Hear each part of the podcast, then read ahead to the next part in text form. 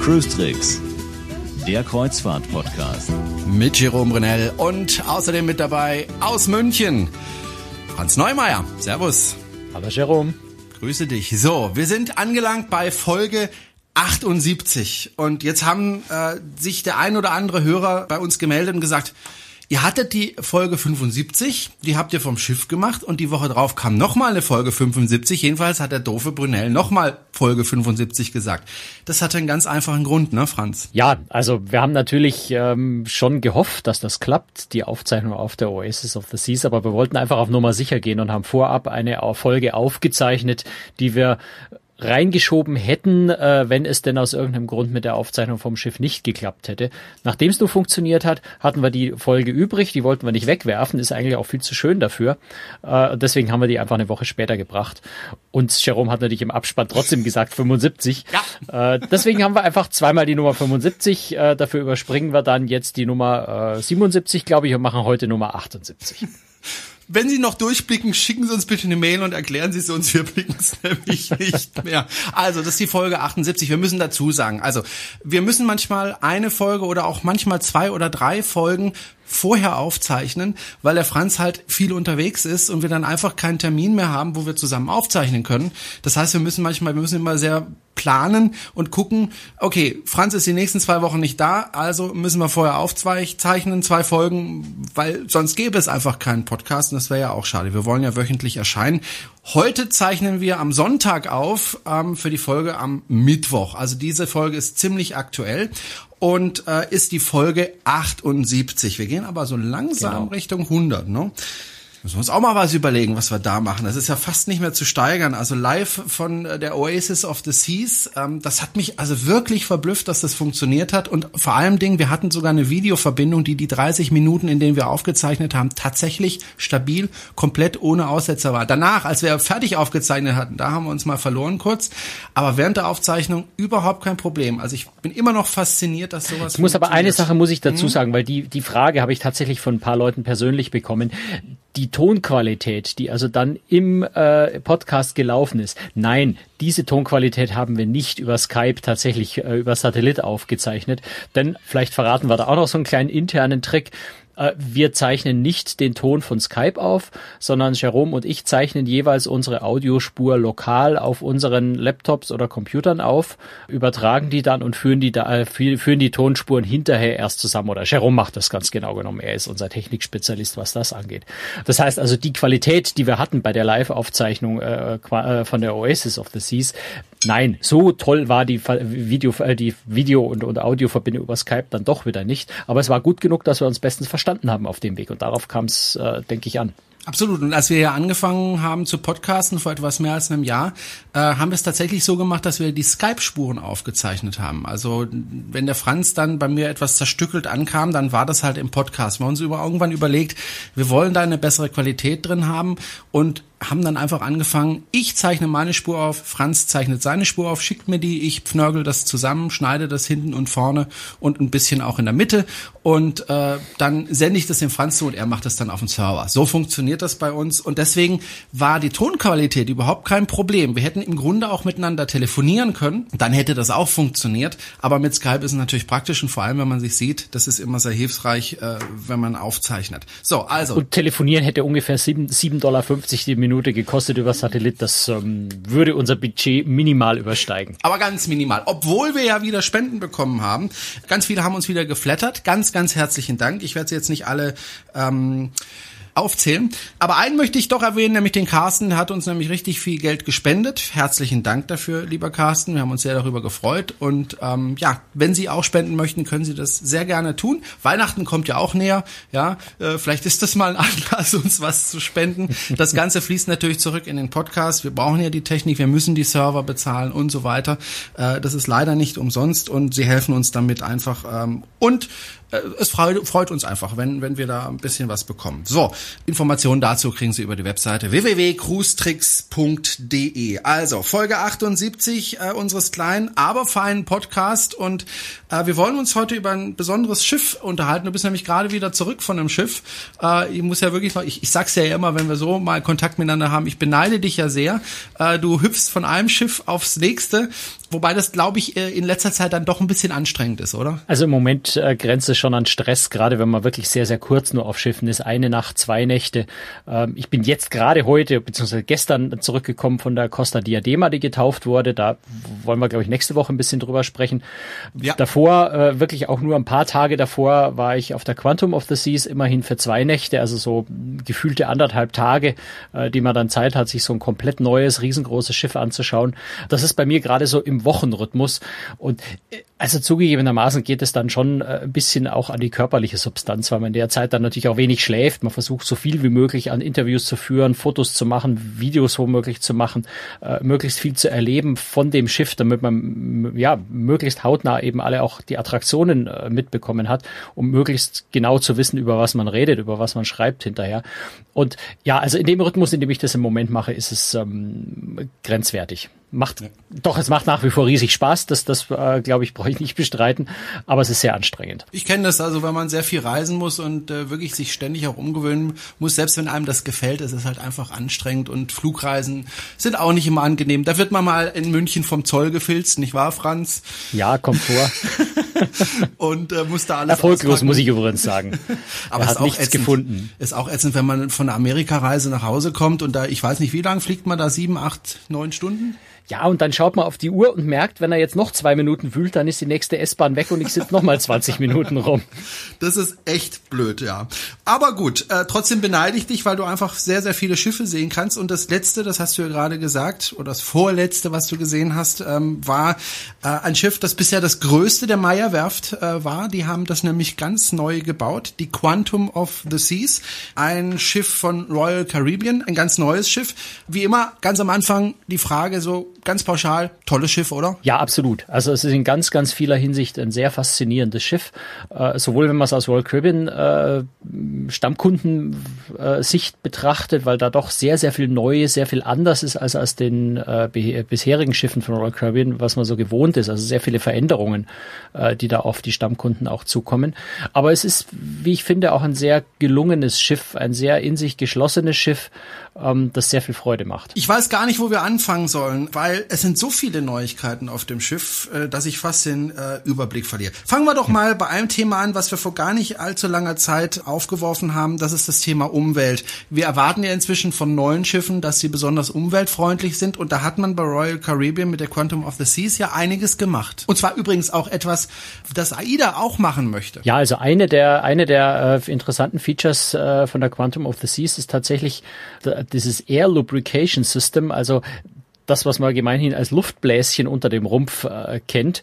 Da wird tatsächlich ein, ein Teppich aus, aus Millionen von, von kleinen Luftbläschen unter den Rumpf geleitet, das einfach die Gleitfähigkeit oder den Wasserwiderstand äh, des Schiffs ja um mehrere Prozent reduzieren soll, was natürlich sehr, sehr viel Treibstoff sparen kann, idealerweise. Das ist also eins von ganz vielen äh, Maßnahmen. Jetzt muss man, Royal Caribbean ist jetzt nicht die einzige Reederei oder, oder die Meyer-Werft, nicht die einzige Werft, die natürlich ständig intensiv daran arbeitet, die Effizienz, die Treibstoffeffizienz zu steigern, den Treibstoffverbrauch zu reduzieren. Das ist natürlich auch im ureigensten Interesse äh, der Reedereien, äh, das zu tun. Einfach weil Treibstoff ein ganz wesentlicher Kostenfaktor ist und man damit natürlich auch Geld spart. Das Schöne dabei ist nur, dass eben Treibstoff sparen auch CO2 aus Ausstoß und andere äh, Schadstoffe reduziert, so dass es auch der Umwelt zugutekommt. Insofern äh, ganz äh, ganz interessant. Ich habe mich mit dem, äh, ich glaube Senior Vice President unterhalten, der zuständig ist für dieses Thema unter anderem bei Royal Caribbean und der hat eine ganz interessante Zahl genannt, die ich jetzt so konkret, so präzise noch nirgendwo gehört habe. Und er sagt, in der gesamten äh, Kreuzfahrtindustrie oder Schiffsindustrie eigentlich kann man ungefähr davon ausgehen, dass die Effizienz, die Treibstoffeffizienz von Schiffen pro Jahr um etwa drei Prozent äh, zunimmt. Jetzt, wenn man mal zurückrechnet, und die Zahl hat er dann selbst auch genannt, äh, die Oasis 2009, also fünf Jahre, das äh, vor der Quantum aktuellste Schiff, zusammen mit der Allure, bei Royal Caribbean, fünf Jahre alt, fünf mal drei Prozent, sind dann tatsächlich 15 bis, er hat sogar gesagt, 15 bis 20 Prozent ist die Quantum of the Seas energieeffizienter als selbst so ein junges Schiff wie die Oasis oder die Allure. Ich denke, das zeigt ganz deutlich, wie schnell die Industrie äh, sich da tatsächlich entwickelt ähm, und was für großer Vorteil es letztendlich auch für eine Reederei ist, möglichst moderne Schiffe zu haben, einfach weil die viel treibstoffärmer fahren, viel mhm. weniger Treibstoff verbrauchen. Und hoffen wir mal, dass die Entwicklung so weitergeht, dass sie nicht irgendwann mal an Grenzen stoßen, die nicht überwunden werden können. Wäre schön, wenn in den nächsten Jahren das so weitergeht. Ne? Im Moment sieht's danach aus, als könnte man da noch ganz viel rausholen, ja. Hm, hm. Gut, für die Passagiere erstmal äh, interessant ist, wie groß ist eigentlich dieses Schiff? Wie viele Passagiere passen da drauf? Wie lang ist das Schiff? Also insgesamt ist es tatsächlich das zweitgrößte Schiff äh, oder das drittgrößte, je nachdem wie man das zählt. Also Oasis und Allure äh, sind die größte Schiffsklasse, die beiden. Äh, da kommt ja bald noch ein drittes Schiff nach. Und die Quantum of the Seas mit der Anthem of the Seas, die ja nächstes Jahr schon kommt äh, als, als baugleiches Schwesternschiff, sind die zweitgrößten, wobei die schon deutlich kleiner sind. Von der Länge nicht so. Die Oasis ist 360, äh, die Quantum ist äh, 300 und knapp 378, äh, 48 Meter äh, lang. Von der Tonnage her größerer Unterschied. Die Oasis ist ungefähr 225.000 äh, Bruttoraumzahl, die Quantum hat 167.800. Also von der, von der Tonnage schon ein gutes Stück kleiner und auch von der Passagierzahl äh, deutlich. Also bei den, bei der Doppelbelegung haben wir bei der Oasis 5400 Passagiere, beziehungsweise jetzt, nachdem sie renoviert wird, ist es ein paar, sind es ein paar mehr, aber die, die offizielle Zahl ist noch nicht da. Und bei der Quantum sind es äh, 4180, also ähm, mehr als 1000 Passagiere weniger. Auch wenn es dann doch ein bisschen kleiner ist als die anderen beiden großen Schiffe, ist es ja ein Riesenpott. Äh, bisher das größte Schiff, was die Meyerwerft äh, gebaut hat. Gab es da Probleme, das Schiff zu bauen? Einfach durch die schiere Größe? Nein, nein. Oder musste man da Dinge anders machen? Nee, grundsätzlich ist da, ist da die Bauweise eigentlich nicht so groß unterschiedlich. Das ist mehr, mehr dann bei der Werft, äh, bei, bei der Meyerwerft bedingt. Also bei der Anthem of the Seas hat Meyer tatsächlich ein etwas neues Baukonzept gemacht, indem sie nämlich während die Quantum noch im, äh, in der Bauhalle war, schon ein Teilsegment der Anthem dahinter gebaut. Und wie, wie die Quantum dann aus der Halle raus musste, hat man dann wirklich dieses Teilsegment aus der Halle rausschwimmen lassen, die Quantum rausgeholt und das Bausegment äh, wieder reingeschoben, äh, einfach um schneller bauen zu können. Wenn die Bauhalle länger ist, als die Quantum das gebraucht hat, hat man einfach den Platz dahinter zusätzlich genutzt, um schon mal das erste Stück von der Anthem zu bauen. Aber grundsätzlich ist jetzt äh, von, von der Bauweise kein Unterschied. Aber jetzt hat die Meyerwerft eh noch eine neue Werft dazu bekommen, ne? Ja, also ich denke mal, die ganz großen Schiffe wird äh, Meyer möglicherweise dann eben in Turku in der ehemaligen STX äh, Finnland Werft bauen. Ähm, aber das, denke ich, muss man mal abwarten. Dort sind ja jetzt erstmal die, die Nachfolgeaufträge für die Mein Schiff 3 und Mein Schiff 4 geplant. Und äh, dann kann man mal abwarten, was an weiteren Aufträgen kommt und wo Meyer die bauen wird. Du warst äh, zwei Tage mit dem Schiff unterwegs, ist das richtig? Zwei Nächte? Genau, also wo in Southampton gestartet, mhm. äh, in Southampton gestartet und einfach nur, ich glaube, wir sind so ein bisschen Richtung äh, aus dem Ärmelkanal raus, Richtung Irland, äh, eine Schleife gedreht und wieder zurück. Also bei solchen Vorabfahrten gibt's ja kein Ziel, wo man hinfährt. Da geht's ja darum, das Schiff zu sehen. Äh, insofern ist relativ egal, wo man hinfährt. Der Captain sucht idealerweise eine Stelle, wo es nicht so schaukelt, wo die Wellen niedrig sind, wo der Wind gering ist ist, äh, damit die Passagiere sich wohlfühlen. Da geht es darum, das Schiff zu erleben, nicht irgendwo hinzufahren. Wer fährt da eigentlich mit? Jetzt Journalisten natürlich, so wie du. Wer fährt da noch mit? Reisebüros oder? Ja, Journalisten, Reisebüros äh, und Royal Caribbean lädt eigentlich auch immer verdiente Passagiere, also meistens eben die der, der hohen Statusklassen, in dem Fall äh, Pinnacle-Status ein, die also schon sehr, sehr oft sehr, sehr viel Geld gelassen haben bei Royal Caribbean. Mhm. Ähm, die werden da in der Regel dann auch noch zusätzlich mit eingeladen. Schiffe sind bei solchen Vorabfahrten auch nie voll. Also die äh, volle Passagierzahl 4.180 hatten wir da natürlich nicht, sondern ich schätze mal, es waren vielleicht zweieinhalbtausend oder so. Fangen wir mal von vorne an. Die Kabine. Du hattest wahrscheinlich, wie ich dich kenne, wieder eine Balkonkabine. Da hatte ich zwar nicht die Wahl, aber ich tatsächlich hatte ich eine Balkonkabine. Hätte mich auch gewundert. Wobei es auf dem Schiff nicht so wichtig ist, ob man eine Balkonkabine hat oder nicht. Ja, es gibt auf dem Schiff zwar nicht das erste Schiff, das sowas hat, aber doch in sehr großem Stil, nämlich ungefähr 100 Kabinen, das sind Innenkabinen, die aber trotzdem einen Balkon haben. Und zwar einen virtuellen. Also da ist ein riesengroßer Monitor in die Wand eingelassen, der tatsächlich wirkt wie eine Glasscheibe mit, mit echtem Balkon, mit echtem Meerblick hinten dran. Das sind außen auf dem Schiff ganz viele Videokameras installiert, die tatsächlich aufnehmen, was draußen gerade passiert und das auf diesen Monitoren äh, wirklich ohne Zeitversatz wiedergeben. Also wenn man da den Vorhang wegzieht, dann sieht es aus, als hätte man eine, eine Glasscheibe, wo dahinter das Meer, eine kleine Balkonbrüstung ist. Und man sieht wirklich exakt das, was in dem Moment gerade draußen passiert. Meine, meine Bedenken waren ja so ein bisschen, deswegen habe ich da ganz genau hingeschaut, was passiert eigentlich, wenn dieses Video in der Kabine so eine halbe Sekunde zeitversetzt ankommt bei Seegang. Weil da würde dann natürlich so das Gleichgewichtssinn und das, was man sieht, sehr weit auseinandergehen, was, glaube ich, zu äh, schlagartiger Seekrankheit führen würde. Äh, aber wir hat, das Schiff hat sich ein bisschen bewegt, wir hatten auch ein bisschen Wellen und es ist tatsächlich so, dass das absolut synchron läuft. Also wenn sich das Schiff auf eine Seite neigt, dann sieht man das eins zu eins und ohne jeden Zeitversatz auch auf diesen Bildschirmen. Äh, von daher eine ganz klasse Technik, die in einer relativ günstigen Innenkabine einem den Blick nach draußen gibt. Ich finde das ziemlich witzig. Ich würde wahrscheinlich eine Spinne vor so einer Kamera halten halten. und dann warten, dass es überall schreit. das ist Gut. ja perfide. ja, Spaß muss sein. Ähm, ja, sonst die Kabinen, mhm. äh, denke ich, äh, ein bisschen anderes Design, bisschen, weiß nicht, also ähm, mein Schiff 3 hat ja dieses Homing-Konzept in den Kabinen mit ganz bunten Kissen und, und unterschiedlichen Bildern an der Wand und, und schnörkeligen Stühlen. Das ist bei weitem nicht so intensiv ausgeprägt äh, bei Royal Caribbean auf der Quantum of the Seas, aber so kleine Anklänge davon äh, sind auch vorhanden mit so ein bisschen bunten Kissen am Sofa und sowas. Was mir sehr positiv aufgefallen ist, eigentlich eine Kleinigkeit, aber, aber wirklich schön äh, der modernen Zeit entsprechend. Es gibt USB-Ports neben den Steckdosen. Das heißt, ich kann mein Handy äh, wirklich jetzt auch äh, per USB-Kabel direkt aufladen, ohne groß USA-Adapter mitnehmen zu müssen oder sowas. Finde ich eine sehr, sehr nette Neuerung. Das ist eine Kleinigkeit, aber sehr, sehr nützlich, in der Tat. Und das Türschloss, das ist natürlich äh, vielleicht das, was ich finde, absolut genialste in der Kabine.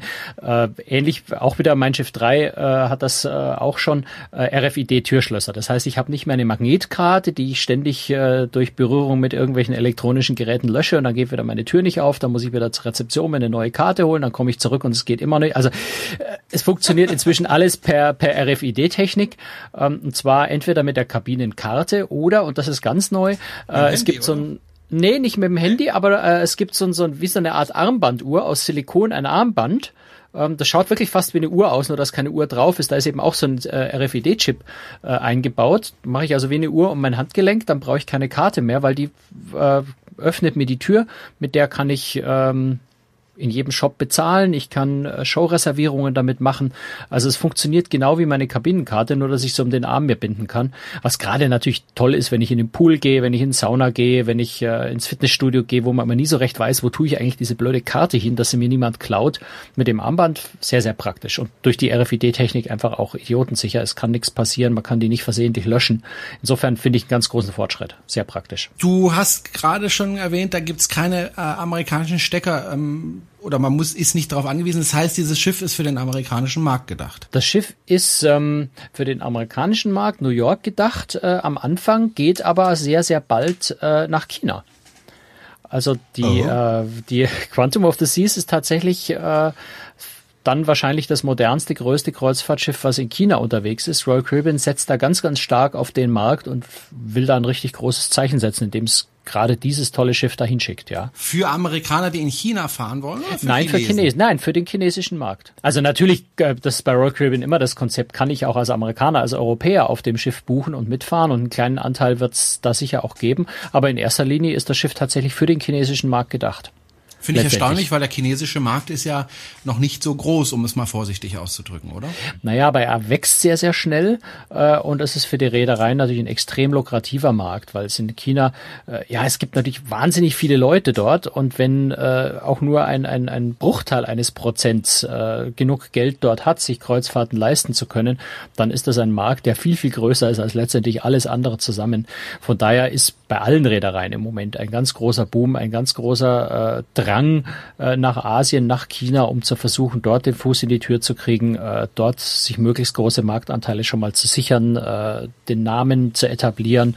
Also das ist ein ganz wichtiges, ganz großes Thema bei allen Reedereien im Augenblick. Wobei ich da echt neugierig bin. Ich bin wirklich gespannt, wie gut es funktioniert, weil ich mir gut vorstellen kann. Ich bin ja immer wieder in China, meine Frau ist Chinesin.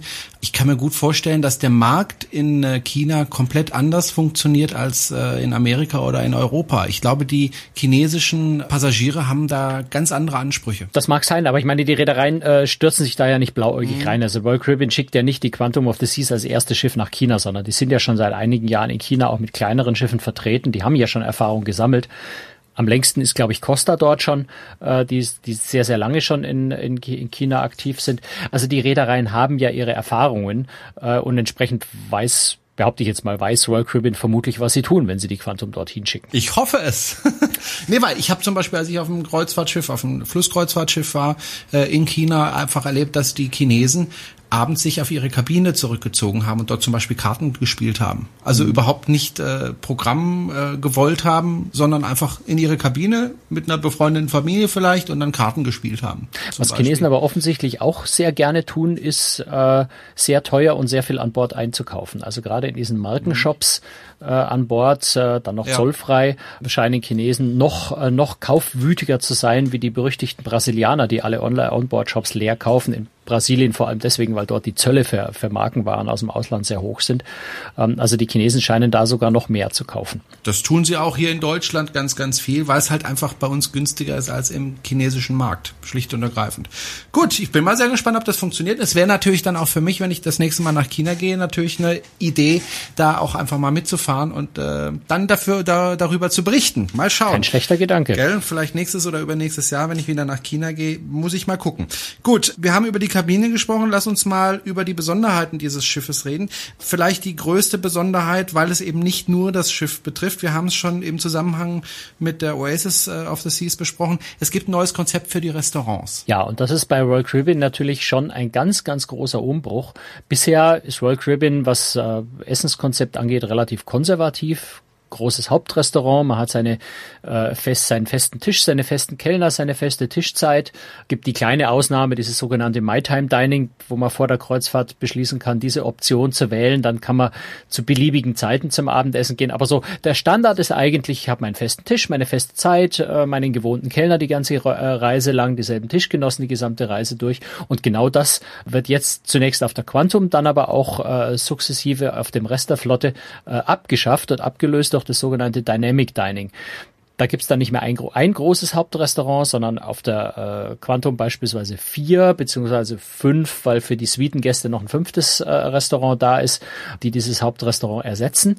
Also ein eher amerikanisch orientiertes, ein eher klassisches, ein äh, eher formelles, wo man dann auch wirklich in, in, in kurzer Hose nicht reingelassen wird und ein asiatisches Restaurant, wo ich dann aber eben zwar eine wunderschöne große Auswahl habe, mehr Vielfalt habe als bisher, aber mir selber überlegen muss, wann gehe ich zum Essen, in welches Restaurant gehe ich zum Essen, das vielleicht vorab schon so ein bisschen planen muss, damit ich es reservieren kann, damit ich dann auch zu den Zeiten und dort, wo ich essen will, auch einen Platz bekomme. Und ich muss es so ein bisschen mit dem Show, mit den Shows, mit dem Entertainment am Abend abstimmen, dass eben mein Essen dann zu Ende ist, wenn die große Show im Theater losgeht oder äh, ich erst in die Comedy-Show gehe und dann eben so spät das Essen buche, damit die Comedy-Show schon vorbei ist. Also das fordert vom Passagier, glaube ich, sehr viel mehr Planung, auch sehr viel mehr Vorab, Koordination und Reservierung. Aber ich habe auf der anderen Seite mehr Vielfalt. Wie gut das letztendlich ankommen und funktionieren wird, bei, gerade bei den Royal Caribbean Stammkunden, wird sich zeigen. Ich glaube, Royal Caribbean versucht da auch so ein bisschen ein neueres, jüngeres Publikum äh, anzusprechen, die eben mehr diese Flexibilität haben wollen. Kennen tun wir das ja schon von der Mein Schiff 3 jetzt, da ist ja so, so was ähnliches, heißt nicht mal äh, Dynamic Dining, aber im Prinzip so was ähnliches eingeführt worden mit drei Restaurants, zwischen denen ich die Auswahl habe. Äh, und bei Norwegian Cruise Line ist es ja schon sehr lange das Konzept. Also dieses Freestyle-Konzept von, von Norwegian ist ja eigentlich eine ganz ähnliche Idee. Viele Restaurants zu haben und ich kann immer dorthin gehen, wo ich gerade Lust habe. Ein Restaurant oder ist es eine Bar, Bionic, äh, ist ja was ganz Besonderes, denn da wird man nicht von Menschen bedient, sondern von Robotern. Ja, genau. Also das ist wohl weltweit nicht nur auf Schiffen, sondern überhaupt die erste Bar, äh, die von zwei Robotern betrieben wird. Die haben sogar Namen, die beiden. Sag mir aber nicht Marvin. nee, nee, nee. Ähm, ich, ich, ich muss immer ein bisschen nachdenken, weil es ist, äh, ist die amerikanische Schreibweise. Also zusammengesetzt äh, ergibt, ergeben die beiden Namen Bionic. Also das heißt dann B1O heißt der eine und N1C äh, heißt der zweite. Und die, die, die 1 im Englischen schreibt man ja ohne diesen Anstrich, also nur so als senkrechten mhm. Strich. Und wenn man die dann hintereinander stellt, liest sich das dann Bionic. Ähm, nein, also das sind zwei, ja, man kennt die aus der Automobilfertigung, diese, diese zweigliedrigen äh, Roboterarme äh, letztendlich, die dort äh, ja eine über eine Riesenbatterie von, von Alkoholflaschen über sich und so ein paar Säften und, und eine Reinigungsstation hinter sich sich verfügen und die dann tatsächlich mit ihrem äh, Mixbecher sich eben die entsprechenden Alkoholiker ähm, holen, äh, rühren, schütteln, äh, drehen ähm, und letztendlich dann die Drinks schön einschenken. Und da kommen wir dann wieder zu unserem RFID-Armchip äh, oder, oder Armband oder auch der Kabinenkarte. Wenn ich die dann dort äh, hinhalte, dann fährt quasi der Drink zu mir her und ich kann den nehmen. Bestellen tut man das Ganze dann über ein Tablet. Man kann entweder aus einer festen Karte auswählen oder, und das ist nämlich auch was ganz Witziges, ich kann dort auch meine eigenen Zutaten eingeben und der Roboter mixt dann einfach, was ich ihm sage. Blöd natürlich, wenn mein Rezept schlecht ist, dann schmeckt der Trink auch schlecht, da kann dann der Roboter nichts dafür. Ein richtiger Barkellner würde einen vielleicht warnen, dass es scheußlich schmecken wird, der Roboter macht das dann einfach. Nur zu erklären, ich habe vorhin gesagt, Marvin, es gibt einen Roman per Anhalter durch die Galaxis, kennt man vielleicht auch als Film oder als Hörspiel gibt es und da gibt es eben einen Roboter, der heißt Marvin und ist furchtbar depressiv. Der würde dann, als wenn er da arbeiten würde, was wie, sie wollen schon wieder einen Drink, haben sie denn nicht schon genug Drinks, ist alles so hoffnungslos. Ein depressiver Roboter. Kommt vor. Nee, die gesagt, zwei sind da, die zwei sind da wesentlich cooler drauf. Also was sie okay. echt gut können, ist auch tanzen. Also es ist auch ein äh, DJ, naja, es ist ein DJ-Pult in der Nähe, äh, der macht dann da recht spacige Musik noch dazu und die Roboter sind durchaus in der Lage, dazu dann auch ein kleines Tänzchen, äh, eine, eine heiße Sohle ist jetzt blöd, weil Füße haben die beiden keinen, aber also so, so ein kleines Tänzchen aufzuführen, das ist ganz, äh, ist einfach witzig. Wie einfach kam das witzig. an bei den anderen? Äh, ja, sehr gut, also da ist natürlich großes Interesse.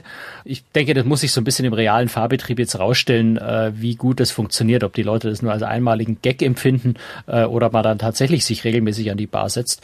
Zumindest sollen die beiden in der Lage sein, über 1000 Drinks pro Tag zu mixen. Also sie haben schon auch einen gewissen Output, sie schaffen schon auch ein bisschen was. Ähm, insofern, ich, ich finde es eine sehr, sehr witzige Sache. Und die Angestellten äh, denken nicht, oh, da werden wir jetzt langsam durch Roboter ersetzt, wir dürfen bald nicht mehr mitfahren? Ich glaube nicht. Also das ist sicher ein einmaliger Gag, wobei auf der Anthem soll es natürlich auch geben, aber es ist ein, es ist ein Gag. Ja, es ist eine tolle Attraktion, aber ich glaube nicht, dass das Ziel sein wird, äh, sämtliche Bars von, von Robotern bedienen zu lassen. Jedenfalls nicht in absehbarer Zeit. Okay, dann gibt's einen ganz besonderen Raum am Heck des Schiffes, äh, wenn mich hier alles täuscht, nämlich der 270 Room. Und 270 kommt von 270 Grad, ne? Genau, das ist ein, ein äh, zweistöckiger, beziehungsweise ja, immer schwierig zu sagen, wie hoch, also ein sehr, sehr hoher Raum, der tatsächlich quasi rundum, also links, rechts und vor allem natürlich zum Heck nach hinten raus äh, verglast ist. Äh, riesengroße Glasfronten, eine wunderbare Sicht nach hinten aufs Meer. Das ist untertags und am Abend wird diese Launch dann zu einer großen Show-Launch. Äh, diese Scheiben können nämlich dann mit, äh, mit, mit Projektionsleinwänden verschlossen werden. Das heißt, diese riesig große Glasfläche wird dann plötzlich zu einer Projektionsfläche. Zusätzlich hat der Raum, auch wieder, das sind wir wieder bei Robotertechnik, auch da gibt's äh, nämlich sechs Roboter, an denen riesengroße ähm, Videobildschirme befestigt sind, die sich relativ, äh, ja, ziemlich großzügig bewegen können, also drehen, kippen, äh, in Informationen zueinander gehen können. Und diese ganze Technik, sowohl die, diese Roboterbildschirme als auch die Projektionsfläche hinten, nutzt Royal Caribbean für eine, ja, zumindest technisch sehr, sehr faszinierende Multimedia-Show. Ja, es ist, es ist unglaublich schwierig, das zu beschreiben. Also es ähm, hat einfach eine riesengroße Fläche, die man für Projektionen äh, nutzen kann. Plus Sänger, plus Tänzer. Es gibt ganz viele, ja, Bühnentechnik, Hebestellen, wo sich Bühnenteile anheben, äh, Artisten schweben von der Decke herunter. Ähm, also eine ganz, ganz faszinierende äh, technische Show, die man, die man irgendwie gesehen haben muss. Also ich fand die, fand die ganz faszinierend, auch wenn ich die Show jetzt als solches inhaltlich mir persönlich streckenweise ein bisschen lahm war. Äh, aber allein die Technikfaszination ist, ist schon immens in dem Raum. Und dann gibt's was für Kinder und soll und, und für mich, nämlich Autoscooter. Oh ja, erstmals Autoscooter auf einem Kreuzfahrtschiff. Ähm, du hattest auch Spaß, so höre ich so in einem, ich, Ich bin, ja, im Autoscooter habe ich nicht geschafft zu fahren. Äh, ich habe zwei andere Sachen gemacht, wo wir vielleicht gleich noch drauf kommen. Autoscooter habe ich nicht geschafft. Also Royal Caribbean hat auf der Quantum of the Seas äh, einen sogenannten Seaplex gebaut. Also der Name von diesem, von diesem Raum. Äh, Im Prinzip ist es eine Sportanlage, so wie man es auf vielen anderen Kreuzfahrtschiffen eigentlich auch kennt. Fußballplatz, Basketball, Volleyball, Tennis, was auch immer man auf diesen Sportplätzen spielen kann.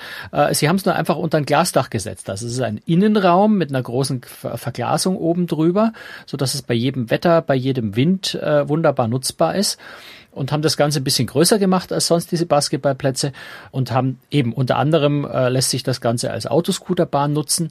Von der Größe her zum Vergleich, es ist ein gutes Stück größer als so die Autoscooter, die man von, von Jahrmärkten kennt. Insofern schon eine sehr, sehr ordentliche Fläche, macht vermutlich sehr, sehr viel Spaß da zu fahren. Dann äh, ist der Raum auch als, als Rollschuhbahn nutzbar. Also es gibt äh, nicht, nicht Inline-Skater, sondern wie heißen die Dinger? Rollerskater. Mhm. Ähm, also auf dieser schönen großen Fläche kann man auch Rollerskater fahren, wenn die Autoscooter gerade nicht unterwegs sind. Als Jugendlicher war ich in ja. dem Verein und bin Rollschuh gefahren. Ah, Hast okay. du das gewusst? Nein, habe ich, ich hab nicht. Sogar ja, jetzt weiß ich's. Europameisterin zusammen trainiert. Nicht schlecht. Aber ich war viel schlechter. Aber sie ist Europameisterin geworden. Sie ist Europameisterin nicht, geworden, der Herr Brunel nicht. Aber ich habe auch zu spät damit angefangen. Aber ich habe ja. sehr viel Rollschuh gefahren. Ich okay. kann rückwärts fahren, also ich würde da voll der Held sein. Wäre gut für dich, die, äh, das Schiff, ja. Ja, ja. Nee, dann äh, kann man dort, also wie gesagt, Basketball, der lässt sich also auch noch mit, mit Netzen in zwei Bereiche teilen, dass zwei äh, Spiele parallel stattfinden können. Es gibt einen, äh, ja, wie soll man das beschreiben, so eine Art Hubarm äh, für einen DJ, der also dann über dieser ganzen Fläche hinweg schweben kann äh, und, und seine Musik da machen kann. Und es gibt eine Zirkusschule, also man kann auch da Trapez äh, lernen äh, in diesem in diesem Cplex-Komplex. Also ein multifunktionaler Raum, der sich für so ziemlich alles eignet, was irgendwie mit Aktivität zu tun hat. Die große Attraktion sind natürlich die Autoscooter. So und auf einem Schiff kann man inzwischen jetzt auch, zumindest auf der Quantum, kann man inzwischen auch Fallschirm springen. Es wird immer verrückter. äh, man muss sich das bisschen anders vorstellen als das normale Fallschirmspringen, aber es kommt doch schon ziemlich nah. Ne? Also ich habe natürlich jetzt den realen Vergleich mit dem normalen Fallschirmspringen nicht, weil ich sowas noch nie gemacht habe. Ich bin zwar mal in der Bundeswehr Transall äh, gut gesichert am Ausstieg gestanden und habe nach unten geguckt, aber tatsächlich gesprungen bin ich nie. Ähm, hatte ich auch nie vor. Hat, hatte ich auch nie vor. Nein, ich war zum Fotografieren da. Also ich war als Pressefotograf äh, mit bei einer, bei einer, bei einer, bei einer Fallschirmsprung, weiß ich nicht, Europameisterschaft oder so und habe also von oben fotografiert äh, und dadurch durfte ich also da mal an der Kante stehen und runter gucken. Also insofern habe ich jetzt den direkten Vergleich nicht. Es, es fühlt sich so ein bisschen wie Fliegen an. Also es ist ein, äh, um das mal genau zu erklären, wie das funktioniert. Sowas gibt's an Land übrigens. Der, der Hersteller von diesen Dingern heißt iFly und das Gerät selber heißt Ripcord. Gibt's also wie gesagt an Land auch und wird auch zum Trainieren von Fallschirmspringen tatsächlich genutzt. Letztendlich ist es ein, wie soll man das beschreiben, ein vertikaler Windkanal. Also es ist ein gro großer, großer Glaszylinder, in dem von unten ganz kräftig Wind bläst und äh, eben so stark, dass man auf diesem, auf diesem äh, aufwärts Wind schweben kann. Wenn man so in diese typische Fallschirmsprungposition geht, also Arme angewinkelt nach vorne, Beine nach hinten ein bisschen angewinkelt, dann kann man auf diesem Luftstrom tatsächlich schweben, fliegen, wie auch immer man das nennen mag. Und ich fand es auch überraschend einfach. Also man muss schon ein bisschen üben und wenn, wenn, wenn man so schaut, was die Instruktoren äh, dort, die Trainer äh, an, an Kunststücken da drin vollführen, das ist ein weiter Weg bis dahin, bis man das selber hinkriegt. Aber mit ein kleines bisschen Hilfe und ein paar Tipps kann man tatsächlich schon nach ein paar Minuten, also nach ein paar Sekunden eigentlich, wenn man sich halbwegs in, äh, schlau anstellt, kann man da so ein bisschen frei schweben. Der, der Instruktor ist immer mit in dem Windkanal drin und hilft einem natürlich, wenn man droht, abzugleiten. Und äh, übernimmt dann auch irgendwann mal. Er hält dann an Arm und Beinen fest äh, und, und übernimmt die Steuerung und zeigt einem dann mal, wie sich das anfühlen kann, wenn man da noch ganz nach oben fliegt und ein bisschen im Kreis schwebt. Also es ist schon sehr, sehr faszinierend, wenn man sich da reintraut.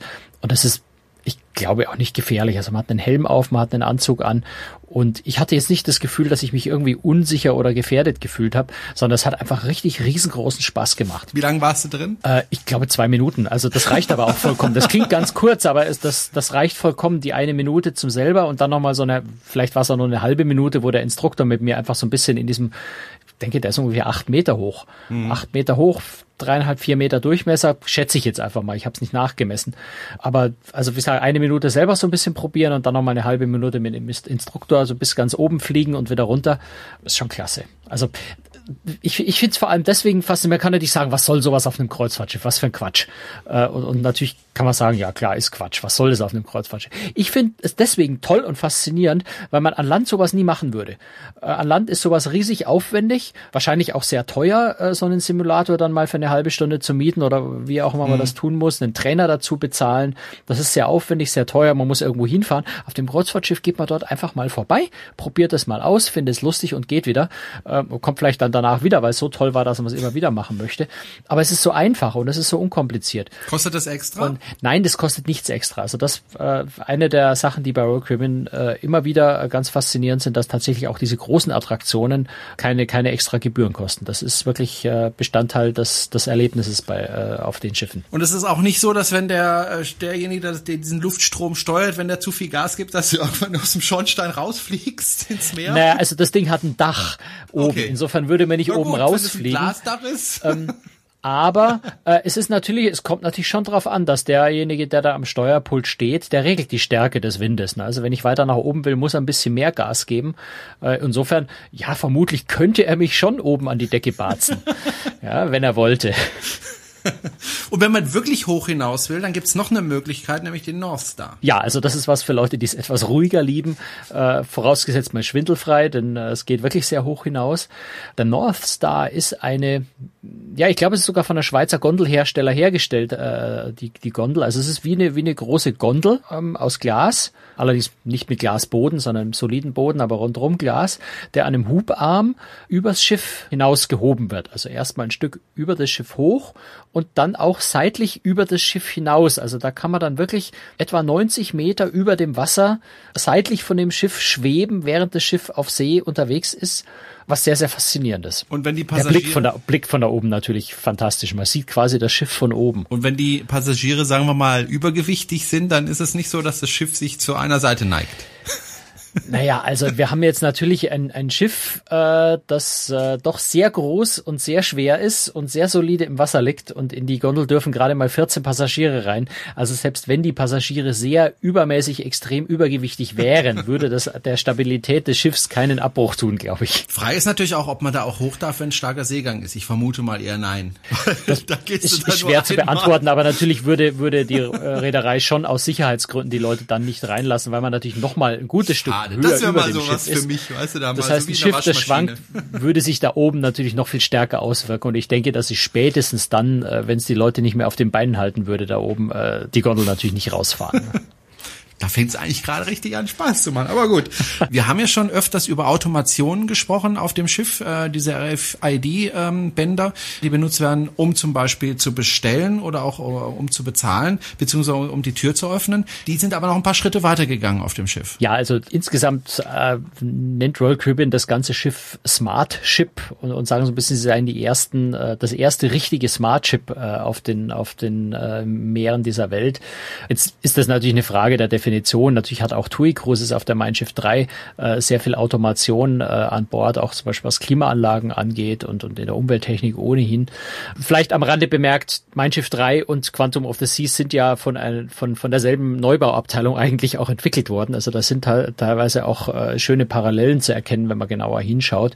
Äh, TUI Cruises ist ja ein Joint Venture mit Royal Caribbean und äh, die, die Entwicklung hat sehr, sehr stark in, in Miami auch mit stattgefunden, mit Hilfe. Also TUI Cruises hat die Neubauabteilung von Royal Caribbean als Dienstleister damit eingebunden. Deswegen gibt es da auch Ähnlichkeiten. Aber äh, zurück zur Automation. Auf der Quantum of the Seas fängt das Ganze eigentlich schon mit dem Einsteigen an, was ich sehr, sehr faszinierend fand. Im Terminal vermisst man nämlich plötzlich äh, Check-in-Schalter. Die gibt's da nicht mehr oder man braucht sie nicht mehr, äh, weil überall Agents stehen, die einfach Tablet-PCs in der Hand haben und eigentlich den ganzen Check-in-Vorgang am, am Tablet machen. Und das ist irgendwie nur so ein paar, paar Mal klicken, sicherstellen. Also ich, ich fürchte, ich muss noch einen Schritt vorher anfangen, weil die Automation geht nämlich vorher schon los, nämlich wenn ich den Koffer abgebe. Okay. Mhm. Ich gebe meinen Koffer ab äh, der Koffer bekommt einen, äh, einen, einen Barcode und einen RFID-Chip und ich bekomme eigentlich wie am Flughafen auch so, so einen kleinen Aufkleber auf meine Kreuzfahrtunterlagen drauf, wo auch dieser Barcode drauf ist, damit der Koffer ab diesem Moment tatsächlich auf, wieder auffindbar ist, äh, mir zugeordnet ist. Und dann, das konnte ich jetzt noch nicht ausprobieren, weil es die App äh, für Android noch nicht gab. Die soll es jetzt dann demnächst geben. Ich könnte dann theoretisch also auf meinem Smartphone mit der App genau nachvollziehen, wo mein Koffer gerade ist, wenn er noch nicht in der Kabine angekommen ist. Oder wenn ich am Schiff irgendwo unterwegs bin, kann ich feststellen, wann er auf der Kabine angekommen ist. So, also ich habe jetzt diesen Barcode. Damit kann ich dann beim Check-in wird dann schon dieser Barcode eingelesen. Damit wird der Koffer meiner Kabine zugeordnet äh, und kann entsprechend angeliefert werden. Da muss ich eigentlich auf diesem Tablet nur noch diese üblichen Gesundheitsfragen äh, nach nach nach Grippe und Noro und äh, seit neuestem Ebola beantworten. Und dann ist der Check-in-Vorgang auch schon vorbei. Ich kriege in dem Moment noch nicht mal meine Kabinenkarte, sondern ich bin einfach eingecheckt, gehe an Bord Foto wird da natürlich noch kurz gemacht, wobei man das theoretisch auch schon vorher per Internet hochladen kann. Das heißt, ich bin eigentlich in, in ein, zwei Minuten eingecheckt, gehe an Bord und meine Kabinenkarte und dieses äh, RFID-Armband liegen dann in der Kabine. Das heißt, am Kreuzfahrthafen ankommen, bis ich tatsächlich auf dem Schiff bin, geht vielleicht in fünf Minuten, in sieben Minuten. Also richtig schnell. Das finde ich eine ganz, ganz faszinierende mhm. Sache. Ganz unkompliziert. Ja, Automation, wo geht's weiter? Im Restaurant. Wir haben über die Restaurants vorhin ja schon gesprochen. Da verändert sich nämlich noch was.